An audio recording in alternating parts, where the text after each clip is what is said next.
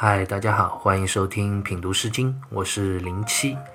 这一讲呢，我们要来一起聊一下《雍风》里的《唇之奔奔》这首诗歌。《唇之奔奔》这首诗歌主旨很明确，是一首非常直接的去谴责魏国贵族阶层统治者的一首诗歌。诗歌的内容非常简单，一共就两段，四句话。两段的内容几乎是一模一样的，只是改动了一个字。但就是这么简单的一首诗歌，历来不同的看法却特别多，争议也很多。我们现在来看诗歌分别两段的前一句：“唇之奔奔，雀之锵锵。”诗歌两段的第一句是一模一样的，只不过第二段把前后半句的顺序兑换了一下，就变成了“雀之锵锵，唇之奔奔”。唇就是我们现在所说的鹌鹑，雀就是喜鹊。关于这两种鸟的解释，基本上是没有问题的。而这一句话历来在解释上问题最大、争议最多的就是“奔奔”和“锵锵”这两个形容词。关于这两个词，历来有两种完全截然相反的看法。首先，一种比较普遍的解释是源自《毛诗正简》。毛氏正简就是说：“奔奔锵锵，言其居有长匹，非则相随之貌。”意思说，奔奔和锵锵啊，都是用来指代鹌鹑和喜鹊这两种鸟类，经常是成双成对的栖息，而且外出飞行的时候呢，也是两两成对的，雌雄相随的这样一种状态。这种解释的确也符合这两种鸟的生活习性。那问题就来了，为什么奔奔和锵锵能够和成双成对、栖息飞翔这样一个意思联系起来呢？凡事都要有个理由，你不能说随便说了两个字就说这两个字的意思是成双成对的意思，那也是不行的。毕竟“奔”和“锵”这两个字本来就没有这样的意思。我们在读《诗经》，看到古人解释的时候，我们还是要应该保持这样的一种独立的反思，不能因为像郑玄这样的人是汉代的这种经学大师，我们就照单全收他们关于诗歌的解释。所以，“奔奔”和“锵锵”这两个字和成双成对之间的联系，王先谦在《十三家一集》书里就尝试去做了一个解释。他说：“说文奔走也。”雌雄同走是居有长匹，锵见也，其飞而与合渐近，是飞则相随。意思是讲“奔”这个字，在《说文解字》里就是奔走之意，描写了鸟类雌雄同走；而“锵”这个字就是强健的意思。古文里面“疆”就是疆域的“疆”和强壮的“强”这两个字是通用的，所以在这里也读“锵”。它有强健的意思，就描写了飞鸟齐飞、羽翼渐进的这样一种状态，所以都用来引申为鹌鹑和喜鹊这两种鸟两两相对、雌雄相随的样子。好了，这样的解释，我不知道大家能不能够接受或者满意，反正我个人觉得是挺牵强的。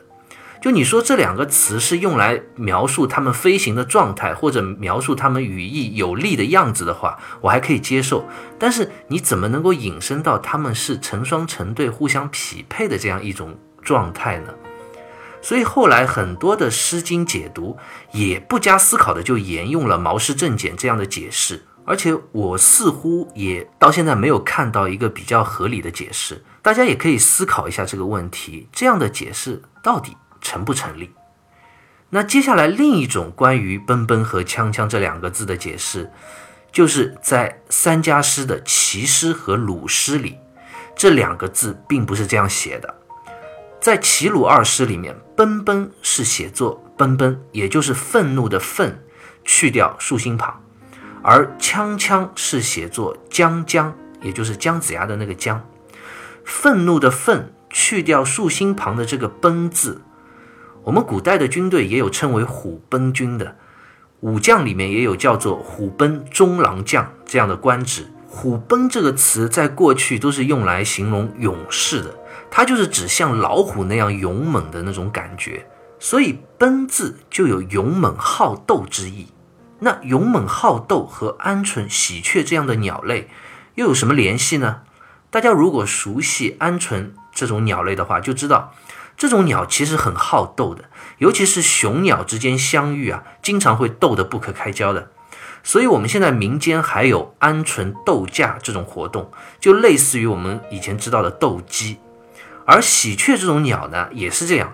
王先谦在《十三家一集书》里就说：“却直他鸟争巢，列队相聚，亦善斗之鸟。”意思就讲，喜鹊当遇到其他的鸟类来与它争抢巢穴的时候，就会列队反抗，也是一种勇猛善斗的这样一种鸟类。所以“奔奔”一词在这里就是指鸟类争斗的样子，而“锵锵”呢，这个字基本上是和之前意思差不多的。古时候疆域的“疆”、强盗的“强”和姜子牙的“姜”这三个字其实有时候是通用的，所以这里的“姜”指的就是强健之意，也是用来形容鸟类争斗时候凶猛有力的这种样子。以上就是关于“奔奔”和“锵锵”两个词的。含义上两种不同的解释，一个是形容雌雄鸟之间相伴相随、爱情坚贞的样子，就是出自《毛氏正简》的；另一个却是形容鸟类凶猛好斗的样子。两种不同的诠释，对于诗歌的理解也就形成了完全不同的两个方向。那我们就接着来看《纯之奔奔》这首诗歌分别两段的后一句：“人之无良，我以为兄；人之无良，我以为君。”这分别的后一句，从文字上来看的话，其实非常好理解，其实就是公开的去指责“人之无良”，就是讲这个人不善良、不好。“我以为兄，我以为君”，意思就讲。面对这样一个不善良、不好的人，我却要以他为兄长，以他为君主啊！这当然是一句反话，背后的意思就是说，这样一个无良之人是不配做我的兄长，也不配做我的君主的。好，那这里问题又来了。我们说《唇之奔奔》这首诗歌是谴责魏国统治者的，这点是很明显，但是是在谴责谁呢？结合两段前一句的“唇之奔奔，却之锵锵”，就有不同的解答了。首先，如果“唇之奔奔，雀之锵锵”这句如《毛氏正简》里所说的那样，是形容雌雄鸟类之间两两相随、互相陪伴的这种状态的话，这就是从爱情忠贞不渝的角度来理解这首诗歌了。既然之前讲了鸟类之间的爱情忠贞，而接下来又说人之无良，那潜台词就是说，诗歌所要谴责的这个统治者，对于爱情一点也不忠贞，还不如像鹌鹑、喜鹊这样的禽鸟呢。这样一来，我们就很容易想到一个人了，那就是宣姜。我们之前讲到过宣姜的故事，他人生中有两段感情。而这两段感情，应该说都不是怎么道德，也见不得光的那种。首先，他本来是魏宣公给自己儿子吉所娶的儿媳，但是魏宣公却因为宣姜的美丽，将其占为己有，公公霸占儿媳，所以这段婚姻应该说是不道德的。其次，魏宣公死了以后呢，宣姜又和魏宣公的一个儿子叫完，他们两个乱伦私通，又生了三男二女。这段感情应该说也是不道德的，所以结合这两点，历代就有人认为这首诗歌的作者也是一位魏国的贵族，只不过辈分比较小一点，所以他称诗歌里他谴责的这个人是他的兄长，是他的君主。而这首诗歌所谴责的对象呢，要么就是魏宣公，要么就是魏宣公的儿子完。因为魏宣公和完和宣姜之间都有见不得光的这种感情，是和鹌鹑、喜鹊这种忠贞不渝的感情相形成一个鲜明的对比的。那到底是在责备魏宣公，还是责备完呢？就各有各的说法了。大家也可以有自己的理解。历来认为谴责魏宣公的这种观点比较多一点，因为诗歌的最后一句讲到“我以为君”嘛，魏宣公是一国之君嘛。所以比较符合，这就是第一种诠释的角度了。其次，如果“唇之奔奔，雀之锵锵”这句的比喻之意是跟爱情没有关系的，而是指鸟类之间的好斗这样一种状态的话，那么这首诗歌就有另外的诠释了，那就应该是作者用鹌鹑和喜鹊这种凶猛好斗来比喻魏国统治者的残暴统治和强取豪夺。王先谦在《十三家一集书》里就讲。小鸟之奔奔，亦如大鸟之锵锵，皆争斗为恶。意思就是诗歌用鹑和雀奔奔锵锵这样一种恶斗之貌来比喻魏国国君，也是如此的强取豪夺的统治之道。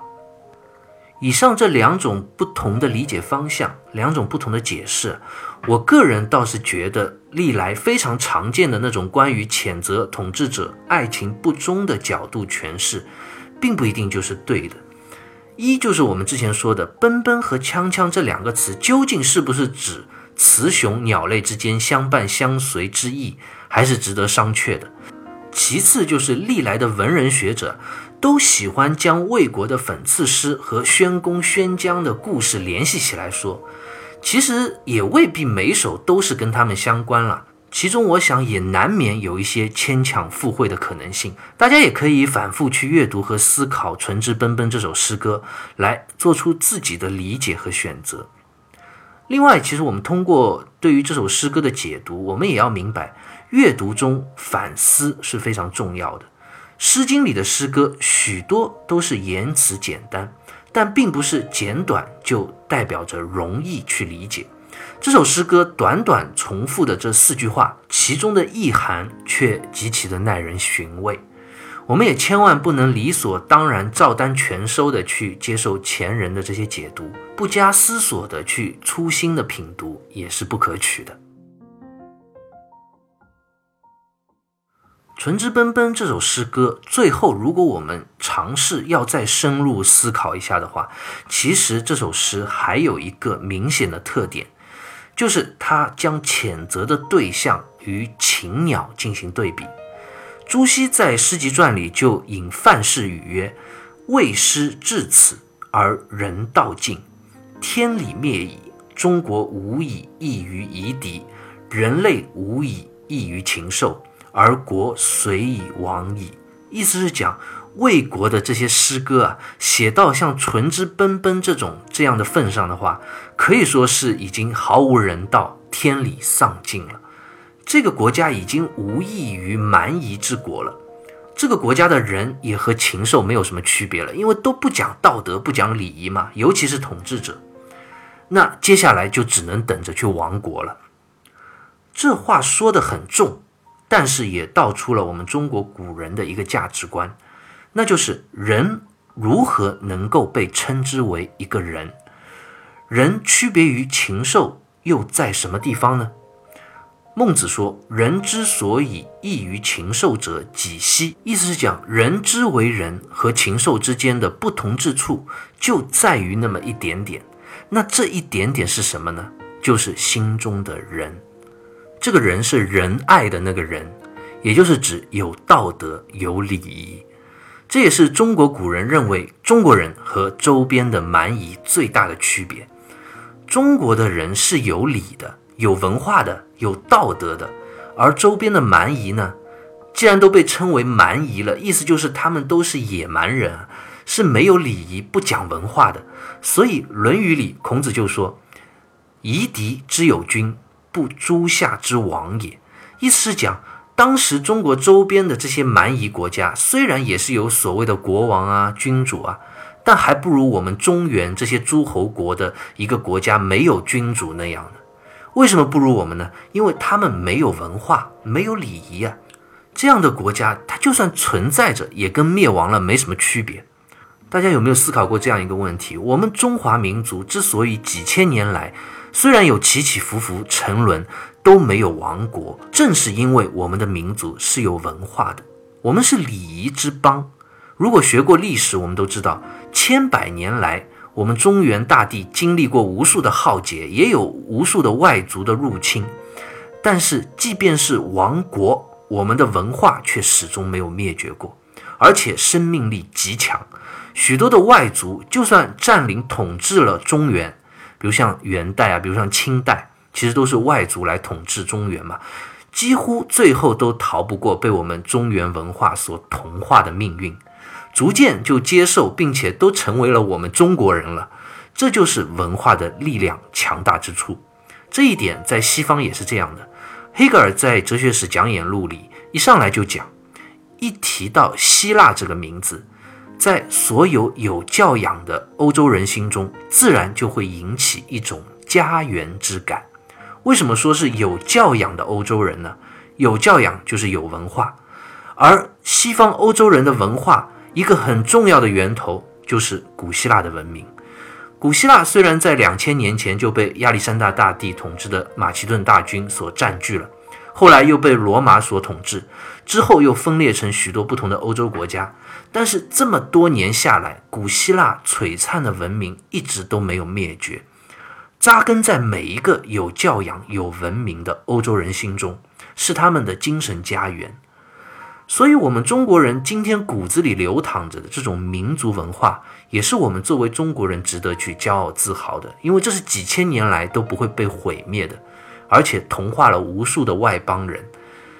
我们现在手里读的这本《诗经》，其实至今传承几千年，也是我们中国文化的一个结晶啊。那反过来再看《纯之奔奔》这首诗歌，就是作者对于当时魏国这样荒淫无道的统治者和昏暗的社会环境极其痛心疾首，发自内心的谴责和责备。